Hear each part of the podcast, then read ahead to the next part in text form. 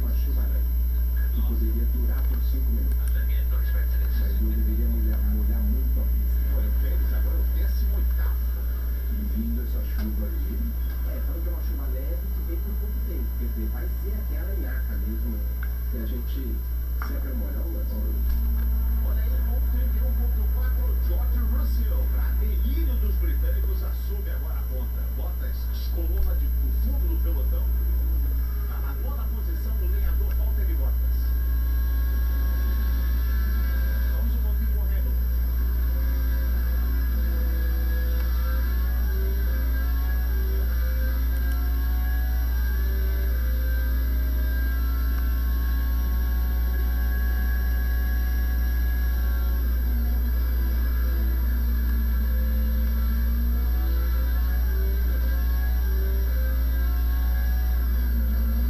Vai ficar longe do termo do Russell. Ó, nosso americano. Você viu quando o Hamilton apontou a traseira quis esfregar de novo ele Agora sim! Boa noite, boa, boa noite, olha só. Bom dia pra você ligado aqui agora. Opa, agora sim. Bom dia pra você ligado aqui no nosso nossa hora do cartoleiro. Obrigado, Roberto Xavier, que teve agora conduzindo música, futebol e cerveja. A partir agora é com a gente, né? Passando a bola pra gente aqui na Rádio Futebol na Canela para as emoções na nossa hora do cartoleiro. E olha, é uma rodada complicada para nós cartoleiros. Está muito difícil de escalar, mas enfim, nós vamos garimpar aqui, trazer é, na medida do possível nomes que possam ser interessantes nesta rodada do Cartola FC.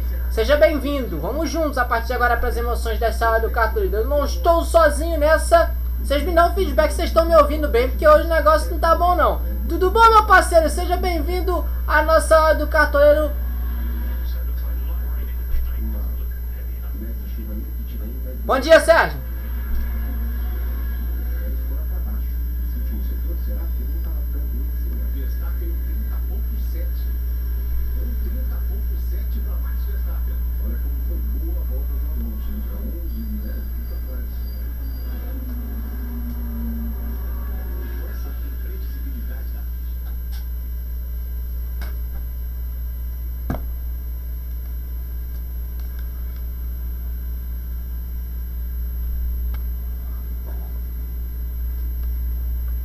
Para a alegria deste comunicador que vos fala, mas enfim. É, esse tá triste, né? Mas espero que hoje ele fique um pouquinho mais feliz. Tudo bom, meu parceiro?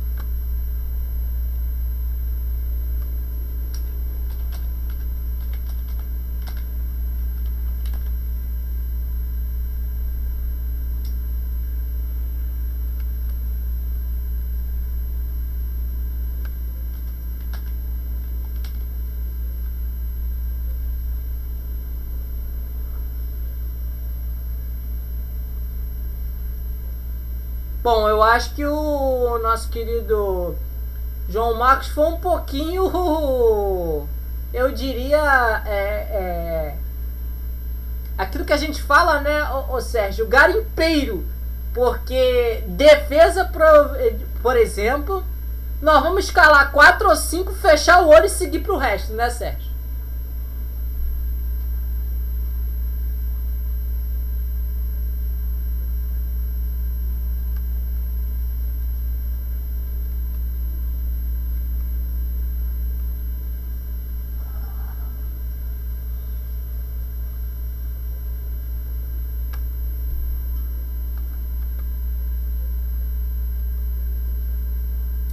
Vamos começar a falar então é, dessa rodada. Antes, vamos falar do grupo do Operário lá na, na Série D. Operário que infelizmente já está fora, não vai disputar a Série C. Mas tivemos a entrevista, né? Do, do Thiago Lopes de Faia na TV Operário aí, interessante. É, o Operário precisa pensar no ano que vem, né? Mas tem que terminar bem a Série D do Campeonato Brasileiro, né, o Sérgio?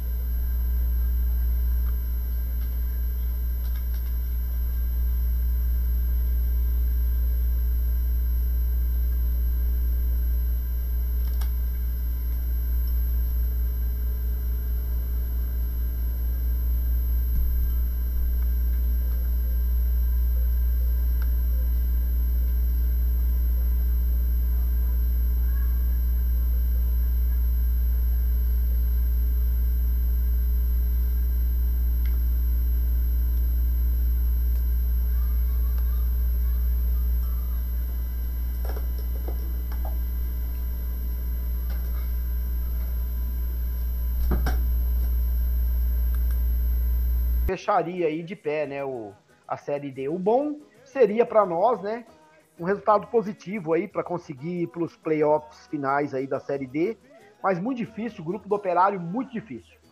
Então, é, foram jogos, principalmente os times do Paraná, é, que dificultaram muito a vida do Operário.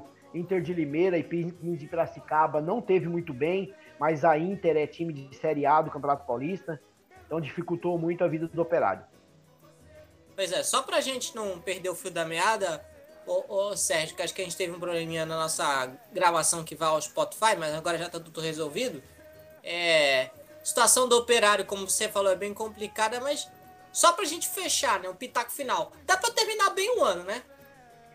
Dá para terminar, André. Tem três jogos que finaliza aí. O Operário está com oito pontos, né? O Cascavel, que é o sexto colocado, tá com 11 pontos, então o Operário tem um confronto direto depois de amanhã, que é contra o Patrocinense, joga contra o 15 de Piracicaba, que está à frente do Operário. Então o Operário pode terminar de pé sim, viu? Então fazendo os três últimos jogos aí, para ver se consegue finalizar pelo menos na sexta colocação do grupo 7. Um grupo muito difícil, viu, André, que nem eu havia falado. Foi um grupo muito difícil, esses times do Paraná, é, numa sequência boa né, jogaram aí a, o Campeonato Paranaense. A Inter de Limeira vem do Campeonato Paulista, da Série A, então são confrontos muito difíceis que o Operário teve. Fez bons jogos no início, nos quatro, cinco primeiros jogos. Conseguiu quatro empates, mas é muito difícil. Se você não vencer os jogos em casa e tentar buscar pelo menos um ponto fora de casa, se torna complicado. Então o Operário precisa aí pensar na reformulação, jogadores, com técnico novo agora, novas ideias. Pode ser que melhore aí o futebol representado pelo operário aí do nosso estado. Ok. Então aí falamos bastante. Opa, agora sim. Falamos bastante do operário aqui. Vamos então começar de alguma maneira a falar dessa rodada do brasileiro. Prepare o seu. Volto a dizer. É, literalmente para essa rodada, vocês peguem aí as, as, as opções é, de meio para frente. Escalem aí 4, 5, se a gente vai falar de esquema já já, que o negócio é complicado. Mas enfim, vamos começar por goleiro? Vamos começar falando de goleiro para essa rodada. Lembrando, algumas notícias, possivelmente em função dos jogos da Copa do Brasil, que já são na, na semana que vem. Opa, na semana que, isso, na semana que vem, na quarta-feira, né? É, É, exceção para Corinthians e América, que vai ser só no sábado às quatro e meia da tarde, em função do início do mata-mata da Sul-Americana, mata-mata pré-oitavas, né? Então temos algumas equipes que podem poupar. Nós vamos trazer aqui as notícias nessa próxima uma hora de programa, aí por volta de uma hora e quinze, uma hora e vinte, que a gente vai ter aqui. Você vai ouvir, você que não, vai, não pode ouvir aqui com a gente, ou que quer ouvir novamente antes de escalar as nossas dicas, nosso programa, logo depois que terminar, vai estar disponível no Spotify. Então, vamos começar então? 4 horas da tarde, olha. Com todo respeito à grandeza das equipes, tem tudo a ser o jogo tecnicamente mais fraco da rodada. Vasco Cruzeiro São Januário, abrindo a rodada do Campeonato Brasileiro, João Marcos, um Vasco sem rumo, sem engenheiro, sem arquiteto. William Batista parece perdido no comando do time, não é o treinador, é um interino. O Vasco tem que resolver logo sua vida, ô João. Ou, ou efetivo William Batista, ou coloca um auxiliar permanente, ou contrata um treinador, porque fica muito difícil o William Batista ainda tá perdido nesse time do Vasco com o Cruzeiro do Pepa, que é muito bem organizado. E aí, Vasco e Cruzeiro, o jogo que acontece na colina histórica, abrindo a rodada às quatro da tarde no, neste dia de sábado, João Marcos. Então vamos lá, vamos falar um pouco de Vasco e Cruzeiro, mais de Vasco, né? Eu como Vascaíno. Então vamos lá. É, eu acho que o problema aí não é nem o William Batista ele tá perdido. Né? Ele tem 30 anos, veio da base do Vasco. O... Quem tá perdido ali é o Luiz Melo, é o Abel Braga, é o Paulo que são os homens fortes ali do futebol do Vasco. E já estamos há duas semanas sem treinador. O Paulo Bracos, eu acho que ele foi a passeio em São Paulo, porque disse que ia fechar com o técnico, mas até agora nada. Diz a lenda que vem Rogério Ceni, diz a lenda que vem Pesolano, diz a lenda que vem Roger, mas por enquanto é só a lenda, né? Enquanto isso, o Botafogo aí já, já anunciou seu técnico. E para piorar ainda a, o ânimo e a situação do Vasco, eu estava conversando ontem com, com um colega meu cruzeirense que se pegar, eu não, eu, isso não são números, tá? não são fatos, não, não tenho nada de números, é uma percepção de torcedor. De, desde que o Vasco caiu, dessa última vez, o... sempre que o Vasco vai fazer algum confronto direto, seja na época da, da queda e seja na disputa para a volta para a Série A, confrontos diretos, o Vasco, na maioria das vezes, não, não conseguia fazer o que tinha que fazer. Então, eu acho aí que o prognóstico do jogo de hoje é o mais complicado possível, né? Vamos rezar aí para que eles consigam é, tirar futebol de onde eu não sei para que o Vasco consiga pelo menos sair dessa zona do rebaixamento. E hoje provavelmente teremos, teremos aí três dois reforços chegar nessa janela, né? O grande zagueiro Maicon, refúgio do Santos, né? O Sérgio, que é um bom zagueiro, né? ele era 10 e o Serginho que veio da Turquia, né? Vamos ver o que, que, que, que o que o Ian Batista consegue afrontar ali. Aparentemente o Vasco tem um 4-4-2 ali. Aí eu não vou lembrar direito dessa escalação, mas para o Léo vai na lateral. Vamos o Vasco vai jogar com Peck e Orelhano como meias. Vamos ver o que, que sai dessa, dessa escalação. E Jair de volta de lesão, vai ser relacionado para a partida. No ataque vamos ter Eric Marcos e, e Sérgio. Vamos ver o que acontece aí. A gente vai ficar aqui na, na reza para o menor dos prejuízos possíveis. Tá aí. João Marcos falando do jogo, o João Marcos falando do jogo aí, esse Vasco e Cruzeiro. O Vasco é, é, bem por aí mesmo, como o João Marcos falou. Tô aqui olhando a escalação, né? Possível escalação do Vasco. Agora, são dois times que vieram da Série B, né, o, o Sérgio? Mas um time que tem um treinador, né? um arquiteto que coloca esse time para é, que, que armou esse time, que tem esse time na mão. O outro que nem treinador tem, né? Então, André, é uma curiosidade né, do Vasco jogando em São, em São Januário. O Vasco não pontuou ainda em São Januário, né? Foram quatro jogos, quatro derrotas, teve a eliminação na Copa do Brasil. É, mas joga em casa, tem que pontuar, ou senão tem que mudar de campo, tem que jogar lá em Volta Redonda, na, lá no, no a Ilha do Jacaré. Se não tá dando certo, tem que fazer as mudanças. E o Vasco tá se mexendo no mercado, né? O Medel, chileno, acho que tá chegando agora para fazer exames, pode ser que vai ser contratado. O Vasco fazendo algumas apostas aí é, em veteranos aí, que já tá naquela fase acima dos 30 anos, exemplo do Michael aí, que, que pode ser que estreia, né? No jogo de hoje contra o Cruzeiro. É, tem proposta também, o Vasco fez uma proposta pelo Lucas Prato, né? O veterano aí argentino. É, pode ser que venha para essa abertura de janela agora, que já são seis dias, né? Que a janela se abriu. Pode ser que pinta novidade aí desse atacante aí. Então o Vasco está se mexendo no mercado. Mas para isso, enquanto isso não acontece, tem que pontuar, né? PEC ficou vários jogos aí fora, tá voltando agora. O PEC faz muita diferença no, no ataque, ainda mais é, é, sem o PEC, numa má fase de Alex Teixeira e, e Pedro Raul. Então, os jogadores aí voltando aí, pode ser que, que dá uma força aí para o Vasco conseguir a primeira vitória jogando dentro de casa. Vai pegar um Cruzeiro que oscila muito no campeonato, mas tem alguns jogadores, vem sem o lateral Marlon, né? que está suspenso, um ótimo lateral, né? Então é bom para o Vasco, né? É um lateral que faz muito desarmes e é onde ali o, o PEC, PEC joga mais. Então, assim, é uma oportunidade para o Vasco vencer jogando nos seus domínios aí, tá? E algumas novidades, eu acredito que o cartoleiro, se for acreditar que o Vasco possa vencer aí, um dos jogadores é o PEC, né? O PEC ele tem uma média aí de 3,70 jogando em casa das partidas que fez, dois gols no campeonato, tem 12 finalizações, uma assistência. Então é um PEC é um dos nomes aí que o cartoleiro pode colocar aí no, no time do Cartola. Se caso aí ele achar que o Vasco vai vencer o Cruzeiro, então é uma das, das, das dicas aí que eu dou. O Andrei também tá fora, né? Não tá provável para jogar.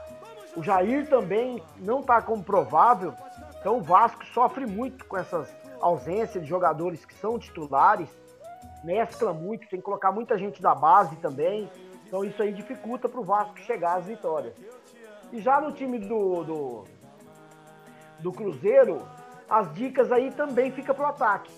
O Wesley e o Bruno Rodrigues, acredito que são jogadores aí que podem fazer a diferença, mesmo jogando fora de casa. Então são dois jogadores aí que têm jogado bem na, no ataque do Cruzeiro e pode aparecer aí no time dos cartoleiros. Para defesa, laterais, eu não escalaria ninguém porque é um jogo muito atípico que pode sair gols aí de ambas as partes. Então aí os cartoleiros iriam perder aí o SG. Então minhas dicas aí é pro ataque, tanto de Cruzeiro como de Vasco. Acredito no empate nesse jogo aí no, em São Januário, André. É, mas.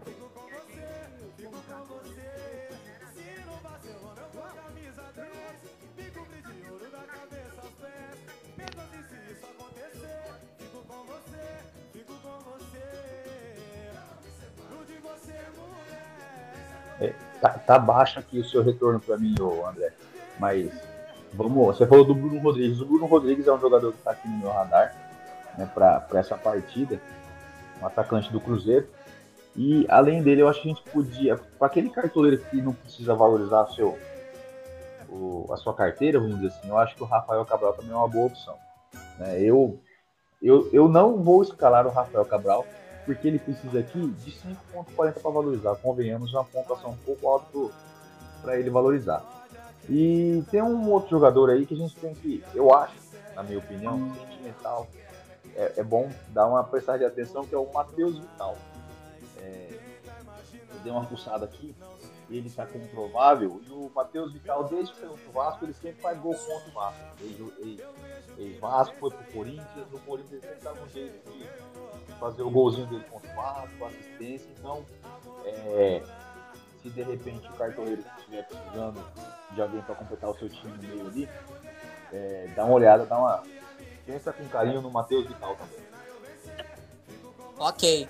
Então vocês estão me ouvindo? Se vocês não tiverem ouvido, vocês por favor me avisem, tá? Mas acho que agora resolveu. Sem querer abaixei aqui para ver uma configuração e acabei me enrolando. Obrigado a vocês que deram esse feedback para mim. Vamos pro próximo jogo? Arena Pantanal, 3 horas horário de MS de MT né? 4 horas de Brasília para Cuiabá e Bahia. Eu diria, Sérgio, que para quem quer fugir um pouco do normal, pode ser um jogo interessante para nós cartoleiros, né? Interessante, André, esse jogo, porque o Cuiabá tá motivado, né? Venceu o Santos na, mesma arena, 3 a 0 no último jogo. Do, é, o, o, Cuiabá descansado, né? Porque não jogou no meio de semana. Já ao contrário do Bahia, que enfrentou o Grêmio na terça-feira, jogando na Fonte Nova. Então teve o descanso aí na quarta-feira dos seus atletas titulares e viajou logo já na, na sexta de manhã, ontem, viajou para Cuiabá, né? Muito longe da Bahia aí, Nordeste para Centro-Oeste. Então, desculpa. Então, uma oportunidade jogando em casa, o Cuiabá que está numa crescente, de vencer esse jogo também contra o Bahia. E o Bahia pode poupar alguns jogadores aí pelo confronto na semana que vem contra o Grêmio, né? vai lá para o Rio Grande do Sul, já direto, para enfrentar o Grêmio e tentar a classificação na Copa do Brasil. Primeiro jogo é, em casa, na Fonte Nova, o Grêmio empatou 1 a 1 contra o Bahia, contra o, o, o Bahia empatou contra o Grêmio. Então, acredito, e ele está de volta. O Fernando Sobral aí está de volta, titular absoluto aí do técnico Antônio Oliveira. Então, acredito que vai para o jogo e é um jogador muito cotado para aparecer aí no, no time dos cartoleiros, jogando nesse, no meio de campo. E outro jogador também, que muito cotado para os cartoleiros, é o Ranielli. Ranielli é um meia, é o jogador mais valorizado do Cuiabá. É um jogador aí que tem uma. Na última, é, não fez gol, mas deu assistência, fez oito pontos jogando contra o Santos. Tem uma média de quase cinco pontos por jogo. Então é um jogador que vai aparecer muito aí também no time dos cartoleiros. Então são dois jogadores aí que eu indico para esse time do Cuiabá. Já pro, pro, no, no Bahia, André, eu acredito que tem muitos desfalques o Bahia. O Tassiano é dúvida, o Jacaré está no departamento médico, Biel também desfalca o time, também está no departamento médico, Cauli também não é provável. Então, muitos desfalques aí no time do Bahia. Então acredito que o Cuiabá vence novamente, vence bem. Quem quiser apostar aí no meio de campo do, do Cuiabá com com Cabral, Ranielli e Davidson no ataque, com certeza esses jogadores podem pontuar e ajudar os cartoleiros. Tá aí, formação do, do, do Sérgio aí. É um jogo com tendência a SG mesmo, né? É, e, e, o Bahia cede dia jogando fora de casa, né, o, o Sérgio Ropelli? É aquele famoso. O, Sérgio Ropelli, desculpa. O João Marcos. É aquele possível 1 a 0 o João Marcos?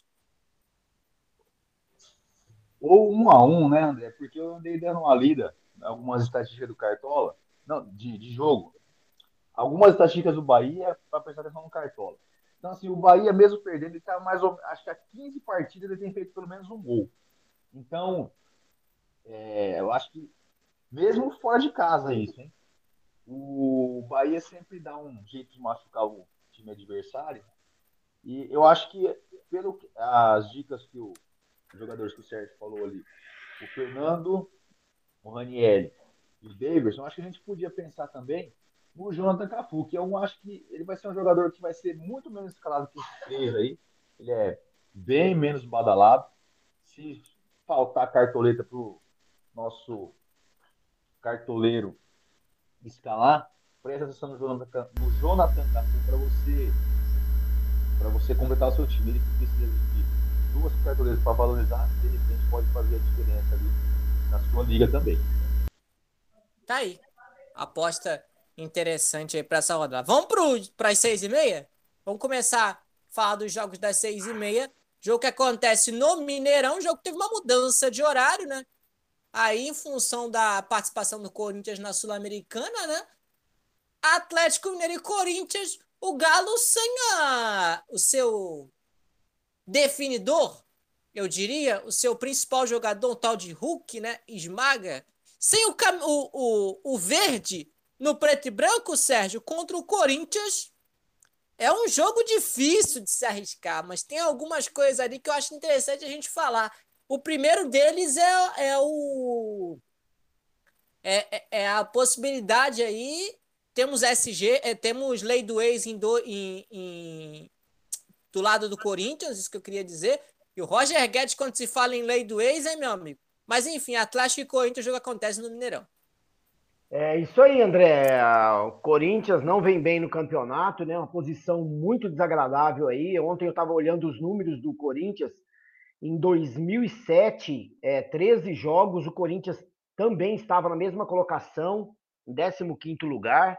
Então, o Corinthians tem que abrir o olho aí, porque o campeonato corre, né? Tem times lá de baixo que começaram a vencer. O Curitiba venceu fora de casa, o Cuiabá está numa crescente o Bahia sempre beliscando aí algum resultado positivo, o América, que não é bobo, o América estava perdendo para o Galo aí 2 a 0 buscou o empate, quase virou o jogo ainda, né, na, na final de semana passado.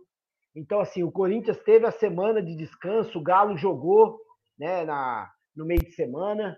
Então, assim, eu acredito que vai ser um bom jogo. Hulk não joga, mas tem Paulinho e Pavon, né? São dois atacantes rápidos aí também. Acredito que o, que o Filipão vai com 4-4-2. Acredito que ele vai, é, pela ausência do Hulk, eu acredito que ele vai entrar com outro jogador de meio de campo, ou Patrick, ou Edenilson, para formar ali a linha de quatro no meio de campo, né? Coisa que ele não faz, né? Ele sempre jogou com três atacantes. Mas acredito que ele vai aí com, com Paulinho e Pavon no ataque. É, pode ser que ele saca ali o, o, jogador do meio e coloca ali o, o, o, Allan Kardec, né? Que é um centroavante de, de ofício. Mas acredito que vai ser um bom jogo, mas é um jogo muito difícil para o Corinthians, viu? Corinthians sem reposição, Corinthians é, precisando se mexer aí na, na, nessa janela que se abriu e ainda não, não contratou ninguém. Acho que chegou um jogador, né? Rojas, se não me falha a memória, mas ainda está em transição pode ser que não vai para o jogo. Então o Corinthians continua é, com a ele mesma... Tá, ele tá 100%, ou seja, ele tava jogando no Racing. Opa, deixa eu só tirar aqui. Agora sim. Ele tá jogando no Racing. A questão é que não, não, não, não, não deve ter treinado bem pouco, né? Ali com o elenco do Corinthians, né? Pode falar. É, então, o Corinthians precisa abrir o olho aí, porque né, a fase do Corinthians esse ano no campeonato se iguala aí a, a, Santos e outros times aí também que não está tendo sucesso aí da tabela na, na, na segunda parte da tabela. É, um negócio bem interessante, André, é, o Corinthians tem muita gente do departamento médico. O Adson sentiu no último jogo é, contra o Bragantino, também foi substituído, um jogador que ajuda muito no meio de campo ali. Se você comparar os jogadores que o Corinthians tem no meio de campo o, o Matheus Bidu na lateral, que apoia muito, o Biro, é um jogador que não tem a, a, uma sequência no time do Luxemburgo. Então acredito que pelo jogo ser no Mineirão, pela fase que o Corinthians está, mesmo sem o Hulk, acredito que o Atlético Mineiro vai vencer, viu? O Atlético Mineiro, de qualquer forma, está buscando uma posição melhor aí no campeonato. Tem jogo é, é, esse jogo aí é hoje, né, às 18h30. Mas acredito que o, pela reposição que o, o Filipão tem aí, mesmo o Johan tá machucado, né, um jogador que sempre entrou muito aí nesse meio de campo do, do, do Filipão, mas o Filipão tem Zarate, Edenilson, Patrick, Igor Gomes, são jogadores que têm sido titular aí no, no time do Atlético. E acredito que o Atlético vence esse jogo. As minhas dicas aí do Cartola é do ataque do, do, do, do Atlético Mineiro. Tanto Pavão como Paulinho são opções. E o Zarate no meio de campo. O Zarate voltou a jogar bem. O Zarate no, no, início da temporada aí não teve muito bem no tanto no Campeonato Mineiro como no, no início do Campeonato Brasileiro, mas melhorou muito nos últimos jogos. Acredito que encontrou seu espaço aí jogando no meio de campo do Atlético, tem feito gols. E acredito que é uma aposta aí pro, pro, pro, pros cartoleiros aí. Zaratio, Paulinho, é, Pavon, são jogadores de ataques aí do Atlético Mineiro. E aí, João, o que que você... Opa, com o microfone fechado é osso, né? Que maravilha. E aí, João, o que, que você acha aí para essa rodada Atlético Mineiro Corinthians, o jogo que acontece no Mineirão? Será que o Paulinho tem tudo para assumir a responsabilidade de, desse time do Galo sem Hulk? Futebol ele tem, né, André? É, eu creio também que essa é uma boa dica para o nosso cartoleiro. Concordo aí com que o, com que o Sérgio falou. E eu vou adicionar aqui algumas opções em conta, né? Do Atlético Mineiro. Ah, temos aqui o Mariano na lateral, acho que é uma boa opção para o nosso cartoleiro. Vale 5 cartoletas e para valorizar precisa de 1,5. E o Guilherme Arana, né? Temos aí uma possível lei do ex. Guilherme Arana, grande lateral do brasileiro que a gente tem. É, vale a pena também escalar o Guilherme Arana. já que eu estou falando de defesa, é, eu acho que esse jogo aí o Corinthians não, não marca, não, hein? E pensando nisso, eu acho que o Maurício Lemos é uma boa opção, tanto ali na defesa como de repente ele aparecer no ataque. Maurício Lemos, que é um pouco mais caro, né? 10 cartoletes para valorização 4,70. E se o cartoleiro precisar de alguma coisa mais em conta, tem o Gemerson, né? Valendo 7 7,56 cartoletas. Então aí, as dicas do Sérgio pro ataque e os meus pitacos do Atlético Mineiro para defesa. Já do Corinthians, eu não escalaria ninguém. Até porque se você pensar, ah, eu vou jogar o. Vou colocar algum jogador do Corinthians pensando no ataque. O Roger Guedes está caro, são 16 cartoletas, né? E eu acho que é um, é um risco que não vale a pena correr. Ô, ô Sérgio, a gente teve essa conversa, né? Quando a gente começou. É uma rodada que ou você arrisca ou a situação vai ser complicada, porque não tem unanimidade. É, é uma rodada que, para quem é líder de Liga Clássica, por exemplo, é complicado, né, Sérgio? André, hoje é assim, é, os cartoleiros é, sempre analisam a última rodada, que nem o, qual que é o melhor time hoje nas últimas cinco rodadas do Campeonato Brasileiro, é o Bragantino. Então, quando o Bragantino joga em casa, independente do seu adversário, sempre o cartoleiro vai analisar ali o, o meio de campo, é, o lateral, que é o Capixaba, o atacante, que é o Sacha. Então, sempre esses jogadores aí, conforme o último jogo do, do, do time jogando em casa, ah, com certeza eles vão aparecer aí no, nos times. O Corinthians vem mal das pernas, até jogando em casa, não tem feito gols. Principalmente jogando fora de casa, tem uma vitória apenas, que foi contra o Santos, naquela crise do Santos lá, que tudo aquilo aconteceu. Então hoje, mesmo com a ausência do Hulk, o Atlético Mineiro está mais inteiro. Bem falado aí pelo, pelo João Marcos, uma das apostas até do SG também. Arana, Everson no gol, Mariano, Lemos, Zaratio, Paulinho, é, Pavon, Edenilson se jogar, que é um jogador de bola parada. Então, assim, indiscutível, é, mesmo mesmo o Atlético Mineiro tendo feito um, um mau jogo contra o América Mineiro no final de semana passado, é, mas aí a análise que o, o, o, cartoleiro faz é a fase que o Corinthians está. E como o Atlético Mineiro joga em casa e procura subir no campeonato, então acredito que possa sim aparecer até jogadores aí da, da zaga, Gemerson, é, é, Lemos, os dois laterais, Arana e, e Mariano. O, o Arana está no meu time. O Arana, que escalei o Arana, tanto para pontuar também, está zerado, então qualquer coisa que ele fazer, ele vai agregar em termos de cartoleta. É, é lógico que a gente chega num ponto no, no, no, no bola que você se preocupa mais em pontuar, né? Mas como eu, de início, o que pesou para mim no início do Cartola foi as cartoletas. Eu não fui bem na, na conquista de cartoletas aí, na, principalmente na segunda rodada, e isso acatou que eu, eu não tinha cartoleta para estar tá escalando aí jogadores interessantes. Então você acaba perdendo muita pontuação. Então eu preciso me reforçar aí, aqueles que precisam se reforçar na questão de cartoleta, você vai pensar na pontuação e pensar em cartoleta no segundo turno aí você tentar buscar uma posição melhor na sua liga. É, você levantou a mão, João? Pode falar. É, eu me, ó, vou fazer uma coisa ousada aqui. O cartoleiro que tiver cartoleta suficiente pode escalar o time do Atlético. Escala o time do Atlético, aqui a, a minha aposta aí é um 2 a 0 do Atlético. Se o cara acertar o capitão, ele vai fazer para 120 pontos a mais aí. Olha só, rapaz. Eu não tô com o Atlético, não, nos meus tiros curtos, hein? E aí, Sérgio? Arriscou o Atlético em algum lugar? É o Arana na lateral. Coloquei o Arana. Ó, o TLF tá mandando no meu privado aqui que o João tá falando groselha. Diz que o Corinthians vence lá com tranquilidade.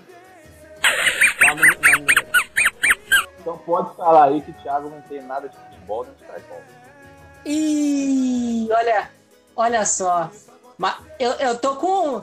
Eu tô com remorso. Eu tô. O, o Arana tá na minha geladeira, viu, Sérgio? Porque ele tava no meu time contra o América. O, a probabilidade de pontuação era altíssima. E ele fez zero. Zero. Zero redondo.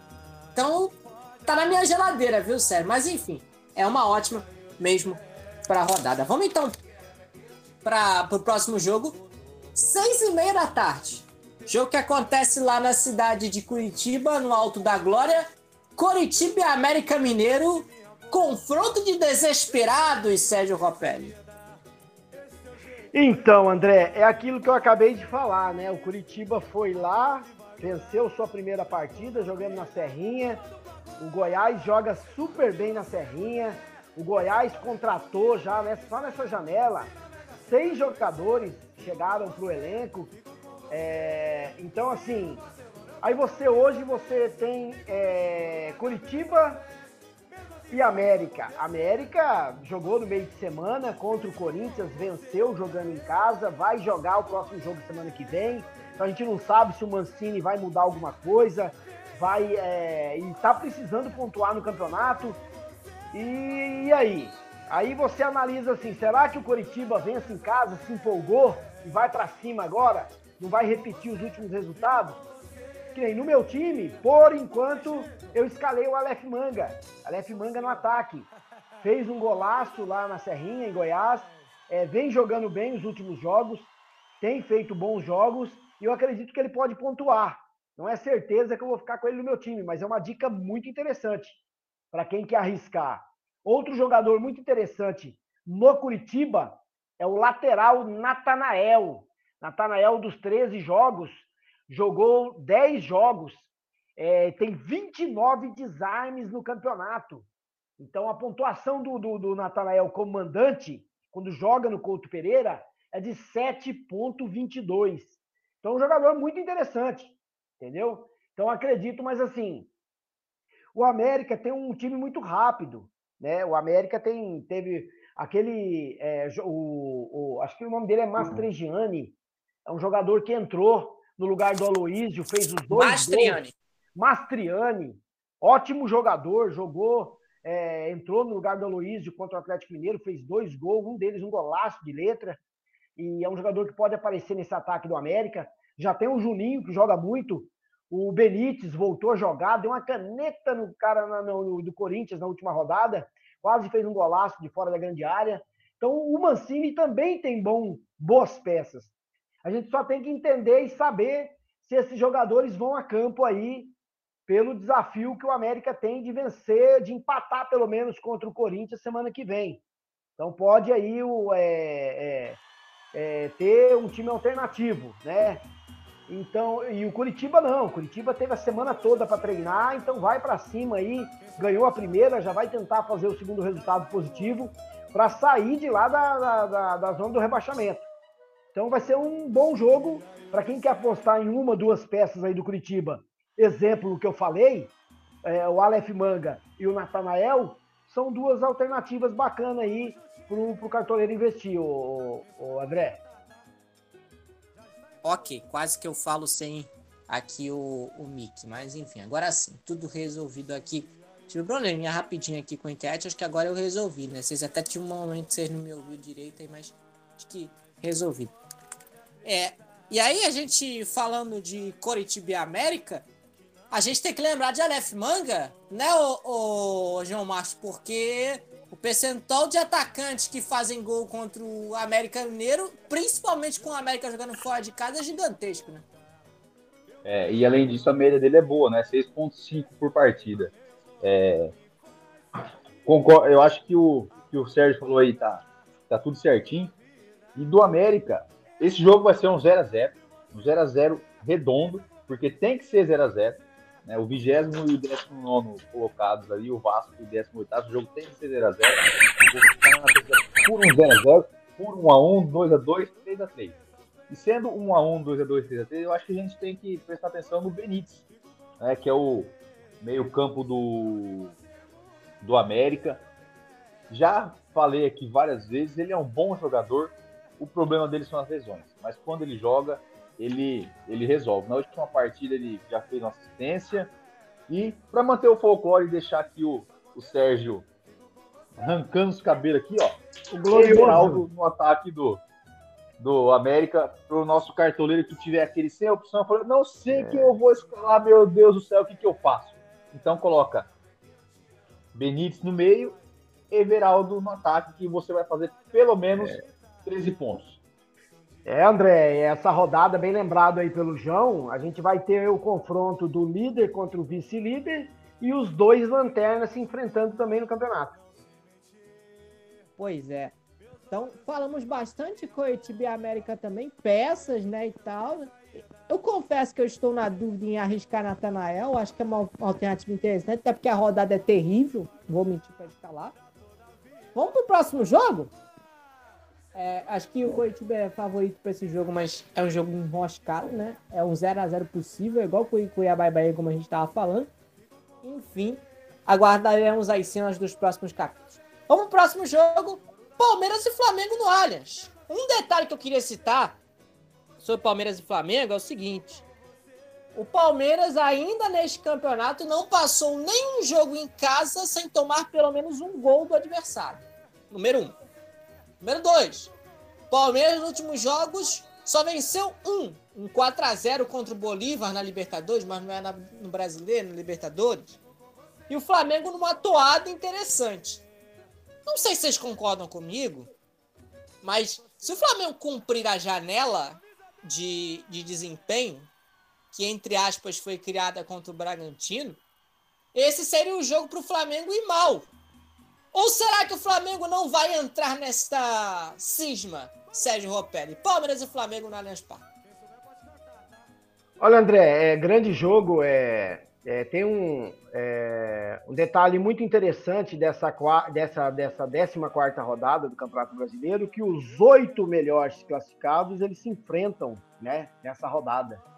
Os oito melhores aí vão se enfrentar. É, o primeiro contra o segundo colocado do campeonato, líder e vice-líder. Tem o jogo do terceiro contra o quarto, que é o Flamengo e, e Palmeiras. Tem o quinto, que é o Bragantino, que enfrenta o Internacional e não, o São Paulo e Fluminense e Internacional, sexto contra o oitavo. Então, os oito times melhores classificados se enfrentam ali na tabela do campeonato nessa 14 quarta rodada. Grande jogo aí para Palmeiras e Flamengo. É, o Palmeiras sente muita falta do Arthur. A gente percebeu no jogo contra o São Paulo é, uma modificação na, na forma de jogar do Abel Ferreira. Estranhei muito que ele não, não entrou com três atacantes, porque é o que ele vem fazendo todos os jogos. O Palmeiras é muito ofensivo e ele, ele economizou aí, apenas jogou com, com o Hendrick e o, e o Dudu. O Dudu é um jogador que busca muito jogo, que ele chega para colocar em situação é, de gol o atacante. É, jogou com três zagueiros, né? jogou com Murilo, Luan e Gomes. É, eu acredito que aquela forma de Palmeiras jogar não é ideal, mas o Arthur não pode jogar, né? O Arthur já jogou a Copa do Brasil pelo Bragantino, então é um jogador que na Copa do Brasil vai fazer muita falta. O Abel, acredito que o próximo jogo aí vão ficar de olho São Paulo e Palmeiras no jogo de volta no Allianz. Eu acredito que ele vai mudar, ele vai, vai colocar um atacante aí. E o Rony também não jogou, né? Eu fiz o jogo Palmeiras e Bolívar Tivemos aí é, é, é uma, um grande destaque aí nos ouvintes pelo YouTube, né? Mais de 1.300 pessoas seguiram o nosso jogo. É, um jogo onde o Palmeiras venceu por 4 a 0 é, O Palmeiras jogando com, com Dudu, Rony, Arthur, Veiga. É um time muito rápido, e isso não aconteceu contra o São Paulo. E esses jogadores retornam, né? Esses jogadores vão estar em campo nesse jogo contra o Flamengo, que não tem Gabigol, não tem Léo Pereira. Então, assim, vai ser um jogo muito interessante. É, acredito que o Palmeiras é favorito por jogar em casa, mas não tem jogado bem, tem sofrido gols, que nem você tem falado. O Murilo já é dúvida. Se o Murilo é dúvida e o Rony e Arthur volta, provavelmente não vai fazer diferença aí pro time do Abel, que volta ao normal, jogar com três atacantes. E acredito que vai ser um bom jogo, mas o Flamengo tem é, é, jogado bem, é, encontrou um resultado contra o Atlético Paranaense, não jogou bem aquele jogo, né? O, teve um pênalti lá que o Madison tentou por duas vezes fazer o pênalti, conseguiu. E acredito que o Flamengo, tanto o Flamengo como o Palmeiras, mesmo o Flamengo tendo vencido o jogo de volta contra o Atlético Paranaense, um jogo muito perigoso pro, pro Flamengo. O Atlético, o Atlético Paranaense está bem montado.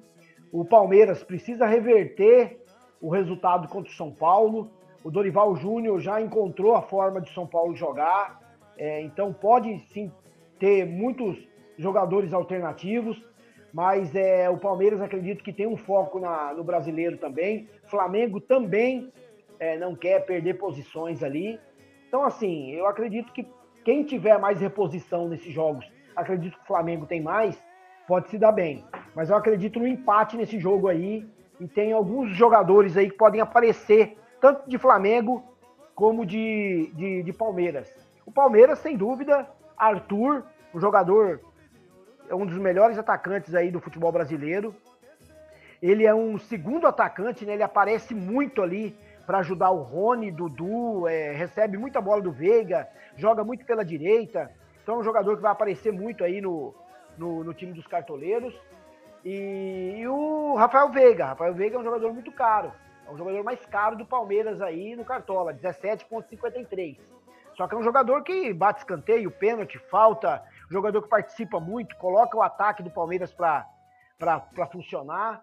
Então é um jogador que pode aparecer. Já do lado do Flamengo, as alternativas aí fica para Rascaeta, fica para Rascaeta e Ayrton Lucas. Ayrton Lucas é o melhor jogador no cartola do, do time do, do Flamengo. Mesmo o Palmeiras sendo perigoso no ataque, o Ayrton Lucas é um jogador que tem uma média muito alta, mesmo como visitante.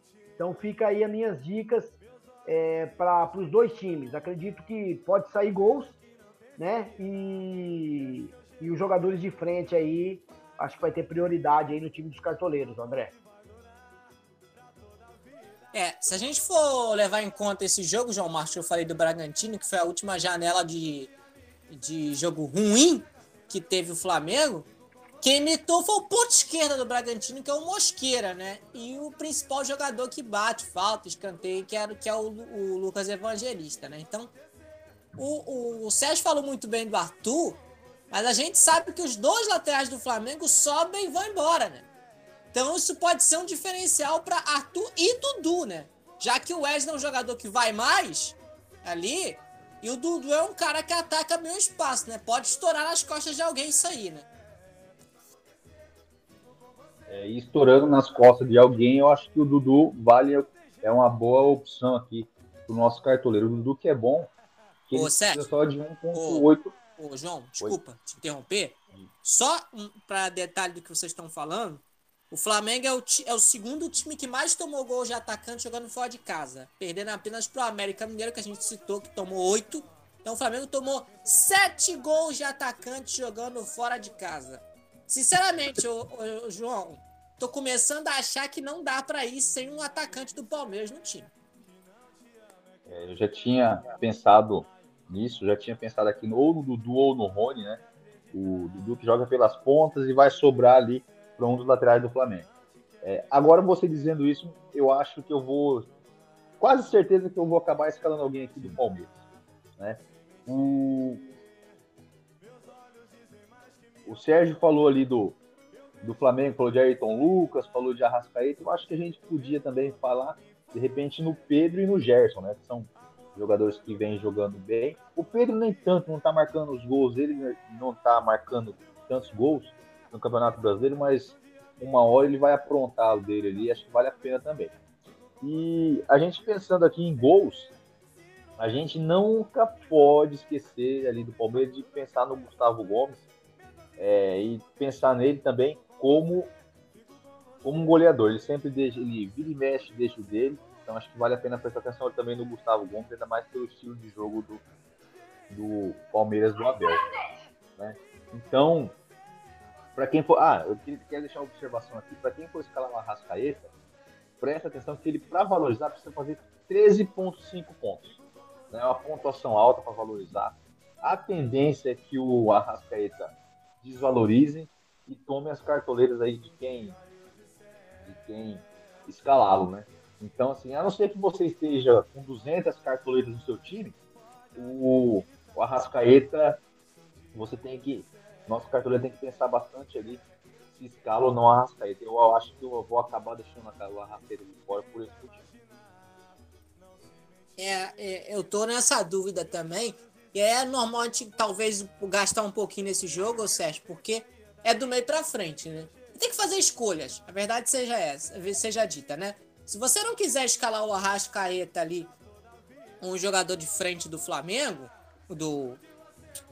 É isso. Se você não quiser, arrisca um Gustavo Gomes. Segundo o Gustavo Gomes ali, porque na, na bola aérea ele é um, um, cara interessante. O Flamengo toma gol de zagueiro, né? Vou até confirmar isso aqui só pra gente ter essa, essa noção. Agora, se você quiser ir com os jogadores do Flamengo no meio, não dá pra, do meio para frente, não dá para ir de, de defensores do Palmeiras pelo simples é, é, ideia da, da rodada ser, ter, ter, ser gorda, né? Ser cheia. É arriscado você fazer isso, né? Apostar contra um SG. Né?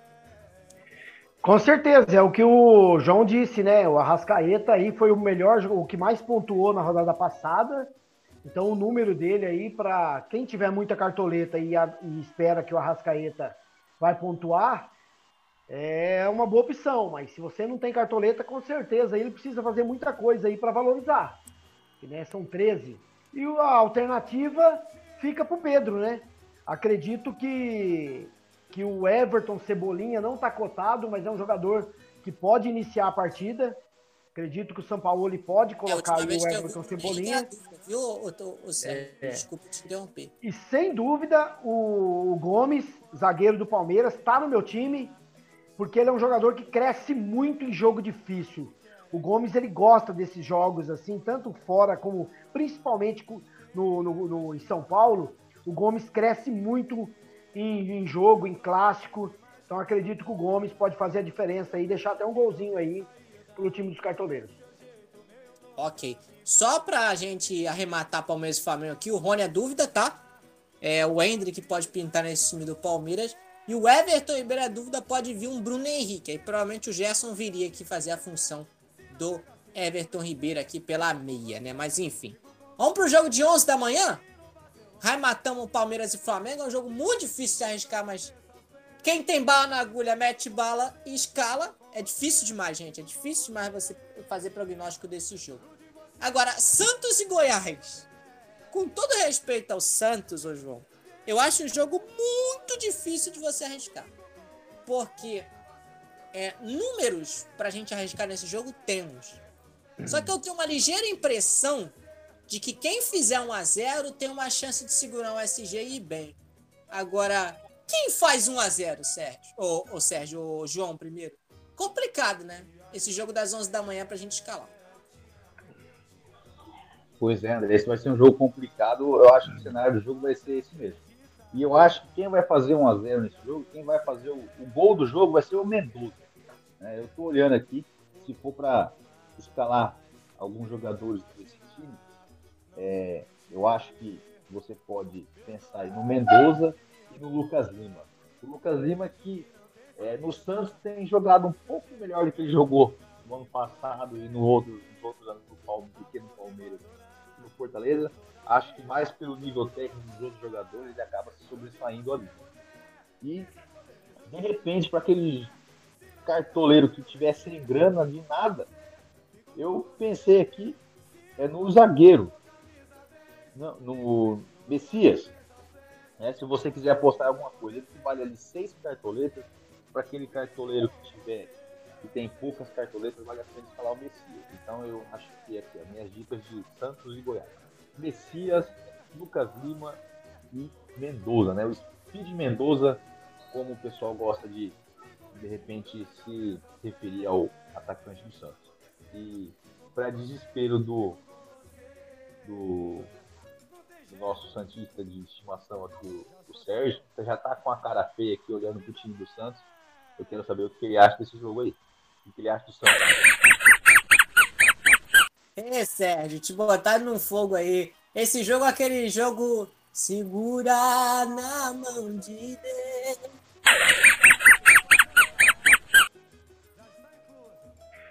Olha, André, é, eu não vou me alongar muito, não, porque eu acho que é um jogo atípico.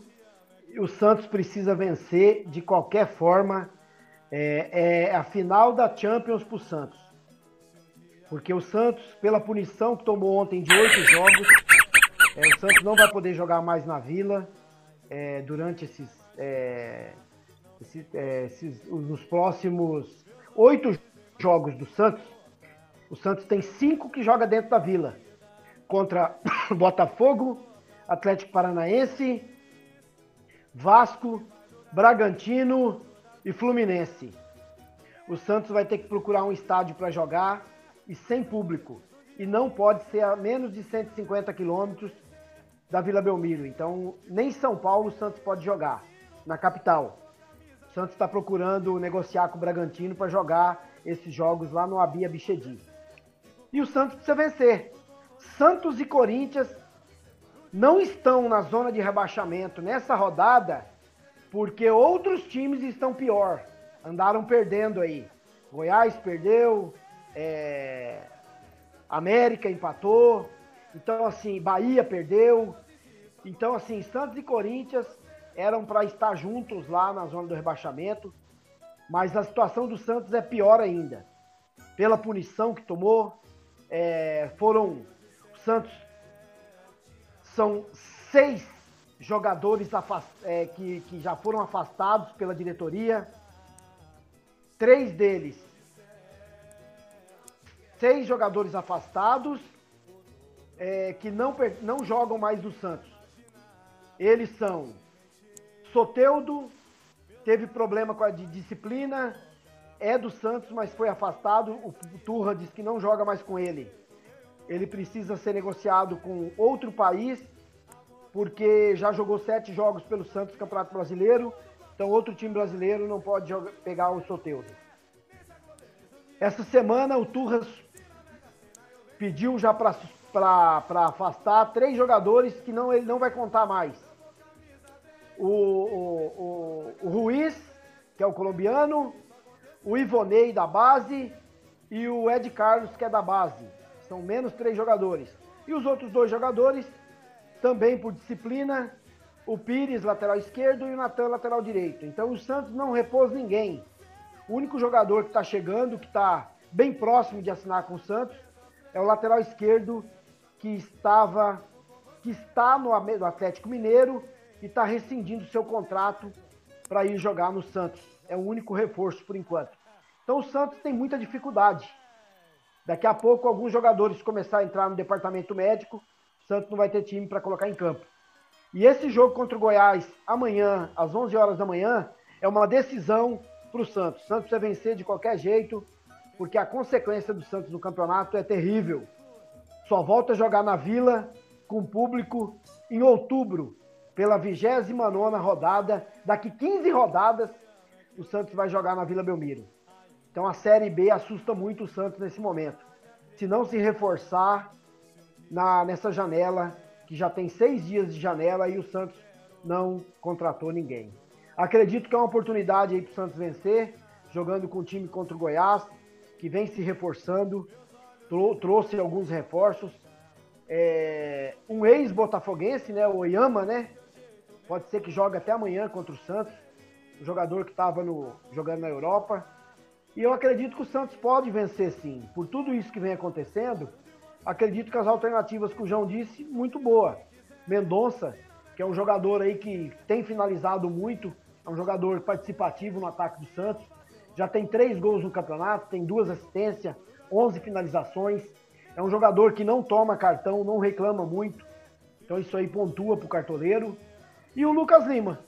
O Lucas Lima tem, é, na, na estrutura que o, que o Turra tá pedindo para ele, é um jogador que tem que aparecer no meio de campo do Santos para construir jogadas, participar, deixar os atacantes em condições de marcar.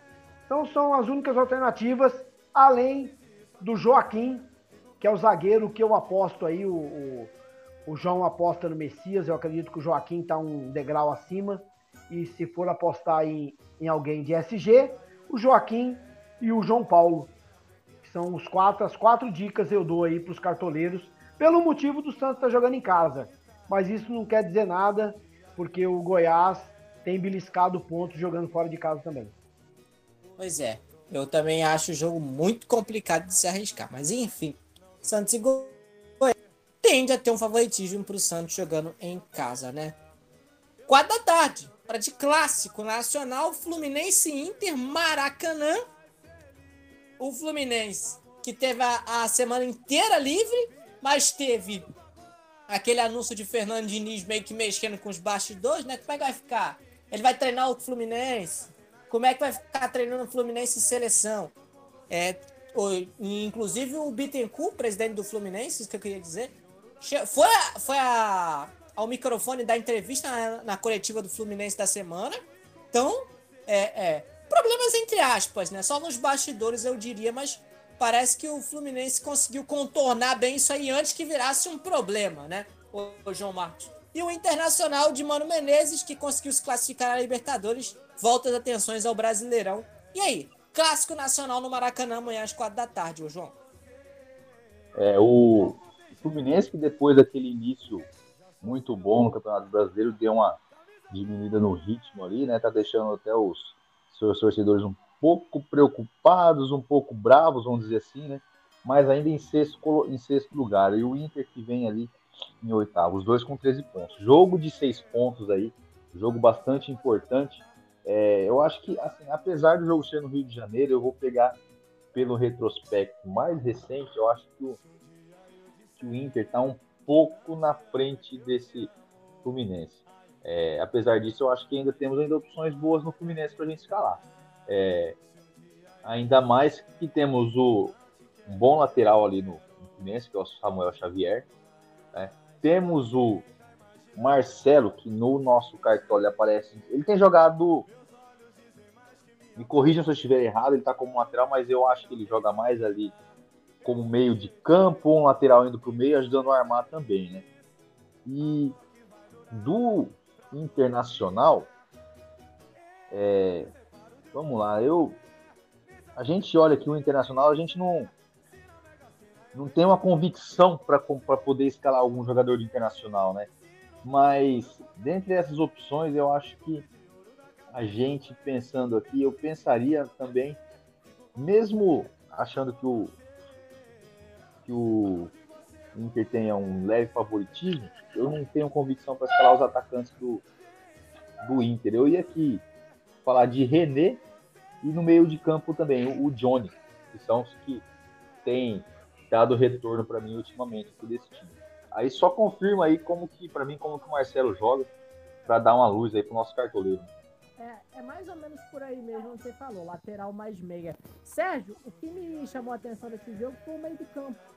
Porque os dois times cedem pontuações boas para meio-campistas. E aí vem dois na minha cabeça aqui: Lima e Johnny.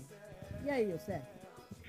Ô André, é, ele é um jogo muito interessante, viu? Dois times com a mesma campanha, né? É, com o mesmo. A, o, até, o, o Fluminense seis, é, são seis vitórias, três empates e quatro derrotas. Igual a campanha do Internacional, só muda na, na questão de gols, né? E o saldo de gol do, do, do, Fluminense é melhor. Mas se você analisar na tabela, André e João, do sexto colocado, que é o Fluminense, com 21 pontos, para o décimo segundo, que é o Cruzeiro, com 18, a diferença é de uma, é de uma vitória, é de três pontos.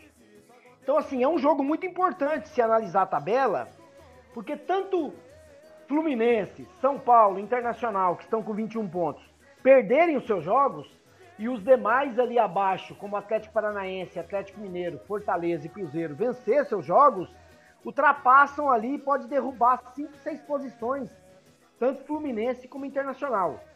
Mas o Fluminense jogou muito mal contra o São Paulo, irreconhecível contra o São Paulo. O Fluminense era bem cotado para vencer jogando no Murumbi, porque o São Paulo ia enfrentar o Palmeiras no meio de semana. O São Paulo bem alternativo, mas acabou vencendo com gol de Luciano nos últimos minutos, o time do Fluminense. É, mas acredito que o Fluminense vai dar a volta por cima. Eu acredito que esse time do Mano Menezes oscila muito. E é um time que nos últimos cinco jogos não perdeu. Né? Dois empates, três vitórias. Então eu acredito que, que vai ser um bom jogo. Mas não tem. É, o Fluminense não tem mais o que pensar. Descansou a semana toda, como o Inter também. Então, jogando dentro de casa, frente à sua torcida, Maracanã lotado, acredito que os cartoleiros vão, vão ter olhos para vários jogadores aí. Exemplo, Nino é um jogador muito cotado aí, o melhor jogador pontuado do Cartola do, do, do, do Fluminense. Acredito que o Nino vai aparecer não jogou no último jogo, estava suspenso. Nino vai aparecer aí no, na zaga.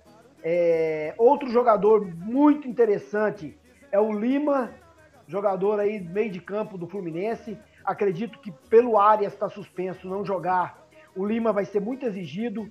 É um jogador que joga muito próximo do Ganso, do Martinelli. Então acredito que é um jogador que vai ser muito exigido nesse jogo. Vai colocar ali os atacantes para movimentar. E o Cano, sem dúvida, Cano precisa aí voltar a fazer seus gols e acredito que vai aparecer no Cartola e de muitos é, de capitão. Então acredito que as minhas opções aí para esse jogo é do Fluminense. Acredito que do Internacional não tenho dica aí para para escalar não, mas acredito que do Fluminense vai aparecer muitos jogadores, principalmente Nino, Lima e Cano no ataque do Fluminense, André. Ok. Então aí é, as dicas de Fluminense Internacional, tendo a achar que esse jogo tem um ligeiro favoritismo ao Fluminense. Mas enfim, jogando no Maracanã, vamos ver se o Fluminense vai sentir essa questão aí, né? É questão de ah, é, nosso querido nosso querido Diniz aí, vai para seleção, será que continua treinando o Fluminense com, é, é, no mesmo tempo? Só o tempo vai dizer. Enfim, quatro da tarde eu diria que é um jogo interessante para nós cartoleiros, ô João. Bragantino e São Paulo. O Bragantino vem segurando o SG jogando em casa contra um São Paulo que está pensando mais na Copa do Brasil do que no brasileiro. E aí, João? Bragantino e São Paulo na Bia Bichedinha. E o Bragantino que guardou um caminhão de gols aí nas últimas partidas, né? É, tá aqui, eu dei uma olhada, eu acho que aqui a gente pode prestar atenção eu acho que os cartoleiros vão escalar mais jogadores do Bragantino do que do, do São Paulo para essa partida. E se você pegar ele no cartola, o primeiro que aparece é Eduardo Sacha, porque é o jogador mais caro ali desses, desses dois times, né? Então, Eduardo Sacha com certeza vai estar no radar da galera, a não ser que você tenha pouca cartoleta ou precise de valorizar, porque ele precisa de 6,79 para valorizar, porque o cartoleiro tem algum ganho, né? E eu também fico de olho ali no Juninho Capixaba, está na mesma situação do, do Sacha, para valorizar precisa de seis cartoletas, né? Aderlan, na mesma situação, para valorizar precisa de sete cartoletas, então a gente de repente se anima aqui no, no Bragantino, mas acaba desanimando por causa do desempenho que eles precisam para trazer algum retorno. Né? Então, para mim, que eu tô meu time tem 138 cartoletas, eu preciso, eu gosto de ter ali 150, 140 cartolitos. Eu preciso de um pouquinho mais para escalar com tranquilidade um jogador desse. Mas eu acho que o São Paulo tem que ficar de olho nesse jogo, prestar atenção para não, não tomar aí uma, um atropelo do Bragantino São Paulo, que agora, como você disse, está né, tá pensando bastante na Copa do Brasil, ganhou do Palmeiras no jogo de ida. E vamos ver o que sair nesse, nesse né, na, na, volta. Né? Então, só repetindo aqui, ó. Se você tiver bastante cartoleiras aí no seu time, não tiver desafio com elas, ó, Eduardo Sacha, Juninho Capixaba, Aderlan e um que tem jogado bem também. Na época de Vasco, ele, é, ele não foi muito bem no Campeonato Brasileiro. Né? É o Lucas Evangelista também é uma boa opção que tem, tem jogado bem nas últimas partidas. E o São Paulo não, não arrisco ninguém, não, hein? Só para complementar. É, o São Paulo é um caminhão de dúvidas, né? É, Nestor dúvida, Rodriguinho dúvida, Pablo Maia Gabi Neves dúvida, Arboleda e Natan dúvida. Dá para arriscar alguém, Sérgio Lopes? Eu, pelo menos, estou olhando com bons olhos para o Bragantino. Eu acho que se for arriscar alguém, você tem que colocar o goleiro do São Paulo, né? Porque vai ser um bombardeio, porque é, tá na cara que o Dorival vai levar um time muito misto, tão misto que amanhã o Pato pode estrear novamente no São Paulo. O Pato pode ser o atacante do São Paulo aí nesse jogo. É, e não tem ninguém provável aqui. Os únicos que estão prováveis aqui do São Paulo. Caleri não está provável, Luciano não está, Caio Paulista também não. Só está provável aqui no Cartola alguns jogadores, Arboleta, Nestor, Rafael, Rafinha também não está provável. É, o Arboleta está como dúvida no Joga 10, viu? É. O... Sérgio. o, Beraldo tá machucado, tá no departamento médico. Então acredito que o Bragantino tá mais inteiro e o Bragantino não tem nada a ver com a vida da Copa do Brasil, não tem nada a ver com o São Paulo. Jogando em casa, vai para cima e com certeza. Um jogador do Bragantino tá no meu time, que é o Matheus Fernandes. Matheus Fernandes aí, eu que preciso de cartoleta, precisa de 2,59 para valorizar. É um jogador que, como mandante, tem uma média de 5 pontos, 30, 37 desarmes, duas assistências e um gol. Então é um jogador que eu dou uma dica aí, porque os outros jogadores estão precisando de muito mais para valorizar. Mas com certeza alguns outros jogadores vão aparecer aí. Exemplo, o Sacha. Mesmo precisando de 6,79 para valorizar, o Sacha, como é atacante do Bragantino, com o time que o São Paulo vai entrar, pode ter certeza que pode sobrar alguma coisa para o Sacha empurrar para dentro. Então, acredito que o Capixaba é uma boa dica também, né? E o goleiro do, do, do Bragantino, que é o Cleiton. É um jogador que pode aparecer aí, porque o São Paulo não vai ter um time muito ofensivo. Então, acredito que alguns jogadores do Bragantino vão aparecer aí nos cartoleiros, com certeza. É, né, Sérgio? Ô, João Marcos? O Sasha, né? Falado mexe, mexe, mexe com as mãos. Quem pegou a referência, pegou. O espírito da quinta série habita em mim. Mas enfim, me chamou a atenção Aderlan e Juninho Capixaba também, viu, João Marcos?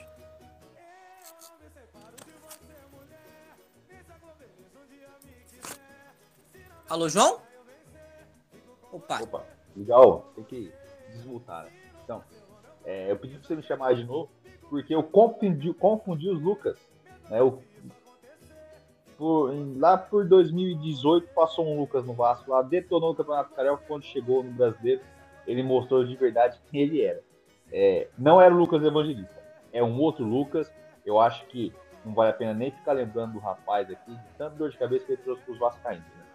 Mas eu falei e concordo ali com tudo que vocês falaram. Eu, o cartoleiro vai ficar prestando atenção nesses jogadores que a gente falou e a maioria, quase ninguém vai escalar algum jogador de São Paulo. Se o São Paulo resolver aprontar nesse jogo, vai quebrar o cartola da galera e aquele jogador que escalou alguém de São Paulo vai se destacar nas suas ligas aí. Então, se você quer arriscar fazer aquela aposta na zebra, da, na zebra desse jogo, é botar alguém de São Paulo aí. Pois é. Só, eu acho que o João não entendeu bem, mas eu falei do Aderlan e do Juninho também, né? São alternativas interessantes para você, cartoleiro, que quiser dar uma arriscadinha. Inclusive, se você joga tiro curto, o Bragantino é uma alternativa interessante, junto com o último que a gente vai falar já já. Agora, vou deixar o melhor jogo da rodada para o final. Vamos para o Castelão? Fortaleza e Atlético Paranaense, acontece na Arena Castelão. A equipe do Fortaleza, que pode ter a estreia de Marinho, que é dúvida para esse jogo, Marinhas Flamengo, né? Ah, pode, pode pintar aí o mini míssel aleatório. E o Atlético Paranaense, que muito provavelmente vai todo mudado, vai quase todo reserva aí para o jogo contra o Fortaleza, pensando no mata-mata contra o Flamengo, né, Sérgio? Ah, com certeza. Fortaleza é, joga em casa no Castelão, provavelmente lotado o Castelão. A torcida do Fortaleza é bem presente nos jogos em casa aí do time. E acredito que muitos jogadores vão aparecer, viu, no, no, nos times aí dos cartoleiros. Eu tenho três dicas interessantes aí para os cartoleiros do time do Fortaleza. Primeiro é o lateral esquerdo, o lateral esquerdo Bruno Pacheco. É um jogador muito interessante, é o jogador mais valorizado aí no Cartola do Fortaleza. É um jogador que, como mandante, tem uma média de 7,15 com 3 assistências e 22 desarmes. Então acredito que é um jogador que pode aparecer aí. Precisa de 3,68 para valorizar. Outro é o goleiro João João Ricardo. Eu acredito que o João Ricardo vai aparecer aí. O SG tá do Fortaleza, acredito que vai ser garantido aí, porque o Atlético Paranaense vai com um time alternativo, porque tem uma decisão importante contra o Flamengo no meio de semana.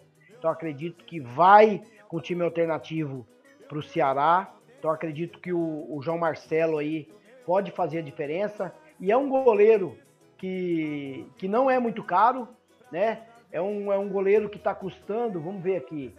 O João Ricardo custa apenas 6,99. Ele está negativo na valorização. Então ele é um jogador que pode sim valorizar e agregar nas cartoletas aí do, do, do pessoal. Quatro jogos sem sofrer gols, 24 defesas e uma defesa de pênalti. Então é um jogador aí que pode sim. Se você quer pensar num goleiro aí bom e barato, é o goleiro do Fortaleza, João Ricardo. Outro é o técnico Voivoda. Se o Fortaleza for bem nesse jogo aí, acabar vencendo bem o Atlético Paranaense, o Voivoda vai valorizar, vai ganhar suas cartoletas aí e ajudar os cartoleiros. E para quem pensa no ataque aí, é o, o, o Galhardo, né? Galhardo é um, é um jogador, um atacante que participa muito do ataque do, do Fortaleza e pode fazer a diferença.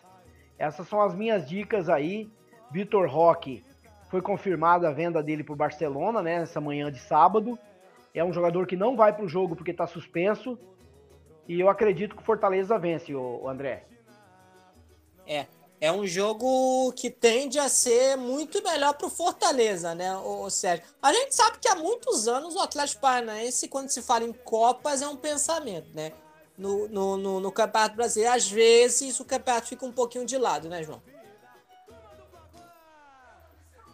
É o Fortaleza, ainda mais que ele não tem um elenco grande igual os times mais engraçados do Brasil, acaba, às vezes, deixando o brasileiro um pouco de lado, como aconteceu no passado, onde começou muito mal, mas logo que, que ele começou a jogar o Campeonato Brasileiro a Vera, ele mostrou que ele não era, que ele estava de passagem na zona do rebaixamento. E falando de Cartola, eu quero adicionar ali no, ao time, aos jogadores que o Sérgio falou, você comentou do Marinho. O Marinho eu acho que é uma boa opção, custa só duas 2,92 cartoletas. Para valorizar, precisa de menos 0,24. Né? O, o Marinho, que é aquele jogador que, que chuta, sofre falta e é bastante. se movimenta bastante ali, sofre algumas faltas também. Pode trazer alguns pontos para o nosso cartoleiro. E o zagueiro Brites, do, do Fortaleza, né? Que tem feito boas, tem feito boas partidas e eu acho que o, Fortaleza vence esse jogo, vence bem, acho que uns 2 a 0 se bobear uns 3 a 0 né? Vamos ver o que, que acontece nessa partida. Que o... vamos, vamos ver de quanto o Fortaleza vai ganhar. Né? Eu acredito que o Fortaleza seja favorito para essa partida. Né? O, o Atlético vai vir com um time, time alternativo. Então, o Fortaleza não tomando o seu gol.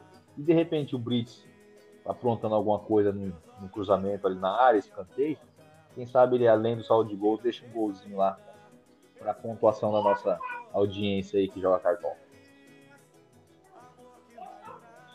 Tá aí.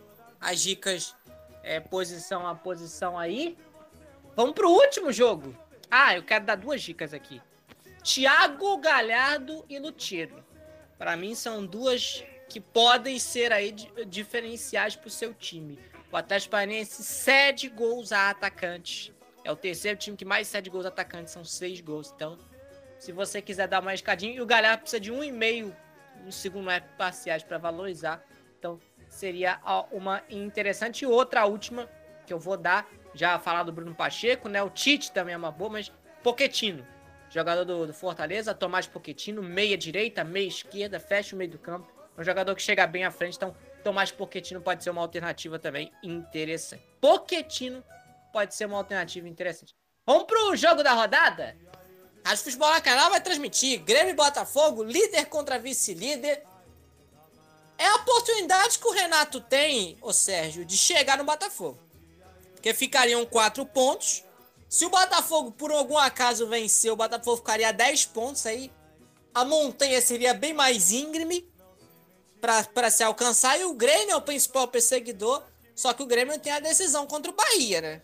Agora, aquele golzinho no final do, do Cuiabano pode ter auxiliado a equipe do Rio Grande do Sul aí na briga por essa vaga aí. Fica até mais sussa para o jogo de amanhã. Dois detalhes. Soares é dúvida. Não se sabe se o Soares vai pro jogo. Não jogou contra o Bahia, né? Sentiu, se não me falha memória, no aquecimento. O Vina pode jogar na função dele ali, como um falso 9. E o Botafogo pode ter a, vol a volta do Marçal, que treinou normalmente e é dúvida com o Hugo, né? Então, Marçal ou Hugo, o Botafogo que não vai ter o Rafael, que, vai, que foi diagnosticado uma lesão. O Rafael que estava muito bem. Dois detalhes de cartola que eu queria citar é Luiz Soares e Tiquinho. Qualquer um dos dois que você arriscar, você tá indo em segurança. Minha opinião, não sei o que vocês acham. E outra, o Grêmio cede muito ponto para meias defensivos. Desarmes, sobretudo. Então, talvez aí uma aposta bem ousada seria Marlon Freitas ou Tietchan. Mas enfim, agora é com vocês, meus parceiros. Primeiro o Sérgio, depois o João Marcos. Grêmio Botafogo, o jogo da rodada. Esse é o jogo da rodada. Vamos é, amanhã é, comigo, junto com o Thiago Lopes de Farias e comentários de Gilmar Matos. Vamos fazer o jogo amanhã na Rádio Futebol na Canela. Vamos começar aí às 17 horas, horário do MS, levando tudo aí desse jogo. Grande jogo. A forma de o Renato jogar é, é bem muito diferente de muitos times do Campeonato Brasileiro e muito diferente do time deixado aí pelo Castro, né? É, o Renato tá jogando no 5-4-1. E quando você fala que o, que o Soares é dúvida, possa não jogar, fica difícil o Renato encontrar um atacante da mesma altura que ele. Porque hoje o Renato encontrou quatro meias que são titulares absolutos e vem jogando muito bem nesse time do, do, do Renato e funcionando, né? O Cristaldo, Bitelo, o, o Vila Sante e o. Acabei de ver ele aqui. Carbadio. Carbadio. Então são essa linha do, do meio de campo do, do, do, Grêmio que apoia muito e ajuda muito o, o Soares na frente. Você pode ver que o, o, Grêmio não tem outro atacante de ofício a não ser o, o, o Soares. E joga com três zagueiros e dois laterais o, principalmente o lateral esquerdo, Reinaldo, muito ofensivo. João Pedro nem tanto, né? O João Pedro é mais um guardião da lateral ali, ele não sobe muito como o Reinaldo. É, mas acredito que vai ser um bom jogo, acredito que é, é líder contra vice-líder, é, é, os dois melhores times do campeonato, e acredito que vai ser um bom jogo, espero que o Soares jogue, porque isso aí é, né, é, contempla mais ainda para o clássico ser mais completo. O Botafogo tem um time mais completo na mão. Acredito que o único desfalque aí do que vem jogando é o Rafael, que sentiu no último jogo. De Plácido entrou é, na lateral. Me confirma se é isso mesmo, André. Mas acredito que vai ser um bom jogo. É isso mesmo. E, acredito que o Botafogo, mesmo jogando fora de casa, já demonstrou que é um time muito perigoso, joga certinho. E acredito que muitos jogadores aí os cartoleiros podem investir sim, tanto no, no SG, como é, meio de campo, ataque. Então tem várias opções. Acredito que se você fizer uma boa escolha, é, tanto do Grêmio como por jogar em casa, as dicas do Grêmio, eu tenho duas dicas do Grêmio. Uma é o Soares, se vier a jogar, que é um jogador que em clássico cresce muito, é um jogador finalizador, um jogador que pode aí estar tá fazendo gol, pênalti é com ele também. E o outro jogador que eu gosto muito do Grêmio é o Bitelo. É um jogador aí que quando começou a jogar junto com o Cristaldo, o jogo passou a jogar muito mais. O Vila Sante e o Carbadio são dois volantes que apoiam muito esses dois jogadores e quando os quatro jogam juntos nessa linha do meio de campo do Renato, são jogadores aí que têm jogado muita bola e crescido no Campeonato Brasileiro. Já por parte do Botafogo, a aposta, a maiores apostas, acredito que vai ser no Eduardo, que não fez um bom jogo no clássico, então precisa de pouco para valorizar e acredito que pode aparecer aí no time do, do Botafogo. E o atacante Tiquinho Soares, artilheiro do campeonato, 10 gols, né? Então é um jogador que faz muita diferença, finalizador, matador e pode fazer a diferença aí para os cartoleiros, André. Tá aí. Eu tô com mais uma aqui. Eu vou fazer uma aposta de muito risco. Eu estou de Lucas Perry no gol. E aí, João, João Marcos, para você e o Bitelo também é uma alternativa interessante. Grêmio e Botafogo, o jogo da rodada. É, esse eu vou, vou discordar de você dizendo que esse é o jogo da rodada, porque para mim o jogo da rodada é Vasco Cruzeiro. Vou falar aqui, eu sempre falo pro Thiago, o jogo mais importante é o Vasco. Então, lá, brincadeiras à parte, né, pro torcedor Botafogo não ficar bravo comigo. Eu vou torcer pro Botafogo nessa partida, né? E parafraseando o Thiago, se o líder do campeonato não for o favorito da partida, eu não falo mais nada, não sei nada de futebol. Eu acho que mesmo jogando fora, o Botafogo é o líder da partida. Né? Falando de ataque, escalando Tiquinho Soares ou Luiz Soares, é, eu acho que o cartoleiro vai fazer uma boa aposta. Já os dois eu acho uma aposta meio arriscada, né? É, uma observação aqui, os dois têm média boa. O Luiz Soares tem uma média de 8,9 por partida e o Tiquinho Soares 10,36 por partida. Né? Aí o cartoleiro vai decidir o que, que ele vai fazer. Se ele vai gastar mais, se ele vai querer valorizar mais, porque o Tiquinho para valorizar precisa de 7,8 e o Luiz Soares precisa de 1,8 para valorizar. Aí o cartoleiro vai decidir, vai gerenciar o seu risco para essa, para essa, para esses dois jogadores. Quem vai escolher? Já no meio de campo é o que vocês falaram, né? Bitelo, Cristaldo, Vilhaçante, todos os jogadores ali que vem atuando bem no Grêmio, todos os jogadores que vêm fazendo a sua parte no Cartola aqui, pontuando bem. É, me corrija se eu estiver errado, eu acho que ninguém, eu não ouvi ninguém falando do Eduardo, né? O Eduardo está um pouco sumido para nós cartoleiros, né? O...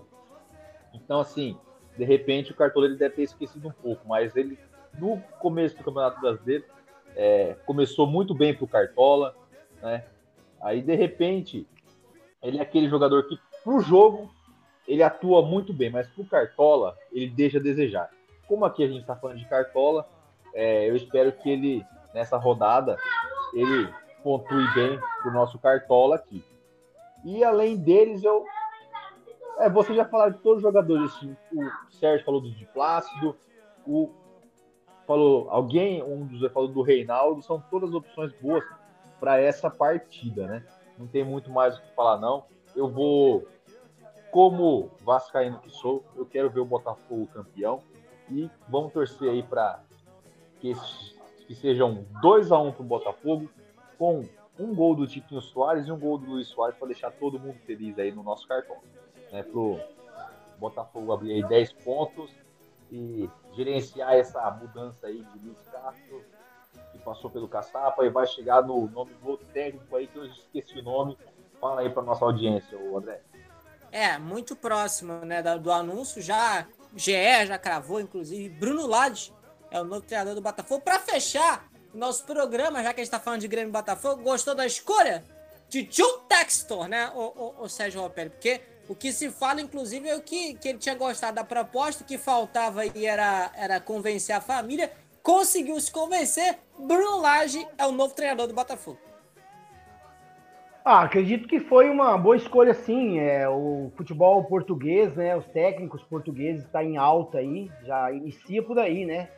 Eu acredito que o, eu acho que a comissão tec, a comissão do Botafogo, né? O scout do Botafogo deve ter já é, já estava de olho né, no trabalho desse técnico Então acredito que deve ter sido uma boa escolha, sim, não foi a dedo, não. Acredito que os números dele foi favorável para essa contratação, porque é complicado você trazer um técnico para assumir um time que estava sendo bem treinado, líder do campeonato, com todos os méritos e não colocar alguém à altura, né? Para poder comandar o time. Então acredito que é só dar sequência, da mesma forma que o Castro. Esses, esses, essas pessoas se conversam, acredito que houve até uma conversa entre técnicos, né? Ó, tô deixando isso aqui dessa forma. Eu acredito que pode dar certo sim, viu? Ok, então. Agora, Ô, André. tá o Botafogo tem o patronato, que é da Argentina, na, na- no mata-mata da Sul-Americana, na quarta-feira, né? Mas é uma viagem à Argentina, com todo respeito, mas mais próximo, né? É uma, é uma viagem menos cansativa. Diga lá, João. É, sobre o Bruno Lage, na nova rede social que saiu essa semana aí na, na Threads, Threads, não sei como pronuncia, procura aí na, na- no Google a nova rede social. O Botafogo já anunciou aqui que o Bruno Lage é o novo técnico. André, André, e outra, outra coisa, viu? Se Palmeiras e Flamengo aí acabar empatando esse jogo e o, e o, e o Bragantino vencer o seu jogo contra o, o São Paulo, mais uma vez Botafogo e líder e vice-líder se enfrentam na próxima rodada. Se o Bragantino vence, São Paulo é Palme é, se o Bragantino vence e o Palmeiras empata com o Flamengo, vice líder e vice-líder se enfrentam final de semana que vem novamente. Jogo no Newton Santos, né? Botafogo Bragantino. Jogo que vai ser foi mudado de horário, né? Foi de, de 4 para as 9 da noite. Jogo que acontece no sábado, às 9 da noite, sábado, dia 15 de julho. Muito bem. Ponto final no nosso, na nossa rádio carteira desse sábado, rapaz. Rendeu 1 hora e 38 minutos de programa aqui. E você que não conseguiu ouvir tudo, em alguns minutos ela vai estar, a nossa rádio carteira vai estar disponível lá no Spotify da Rádio Futebol na Canela. João Marcos, um forte abraço, boa sorte na rodada e boa sorte pro Vascão daqui a pouco. Boa tarde, André. Boa tarde, Sérgio. Que os deuses do futebol estejam, não sejam imparciais hoje, que os deuses do futebol Ah, pra ajudem o Vasco perder o fio ele da tá meada. De quanto o de quanto o nosso Vascão ganha daqui a pouco, Sérgio? Ô, Sérgio, ô, João. 1x0 o gol do Serginho estreando hoje. 1x0 é goleada. É, aquele famoso meio a zero, será? Brincadeira. É, Sérgio meio a Opelli, um zero é forte goleada, abraço. É. Sérgio Opelli, um forte abraço, boa sorte da rodada, só pra não perder a, a, a rotina, que a, o espírito da quinta série habita em mim. De quanto o nosso Santão amanhã bate o Goiás? Boa sorte, meu amigo, forte abraço. Um grande, a- um grande abraço, André, João Marcos, aí bom final de semana para todos nós. Espero que amanhã o que eu gastar no mercado para fazer o churrasco, porque eu vou ter que gastar para assistir o jogo do Santos amanhã. Tomara que ele não me decepcione e que amanhã nós vencemos aí o Goiás 2 a 0 para alegria de Thiago Lopes de Faria. Então, aí, o, o Sérgio Pérez, e eu espero que o Thiago Lopes de Faria narre a vitória do líder do campeonato, já que a gente não tem os nossos times aqui. Então, muito obrigado a todos que estiveram com a gente. A hora do Cartoleiro volta numa outra oportunidade, especificamente no sábado que vem, às 10 da manhã, hora de MS, 11 horas, hora de Brasília. Muito obrigado a todos. A hora do Cartoleiro volta na semana que vem, dentro do Mundo Sem Futebol e Cerveja, Rádio Futebol na Canela. Aqui tem emoção.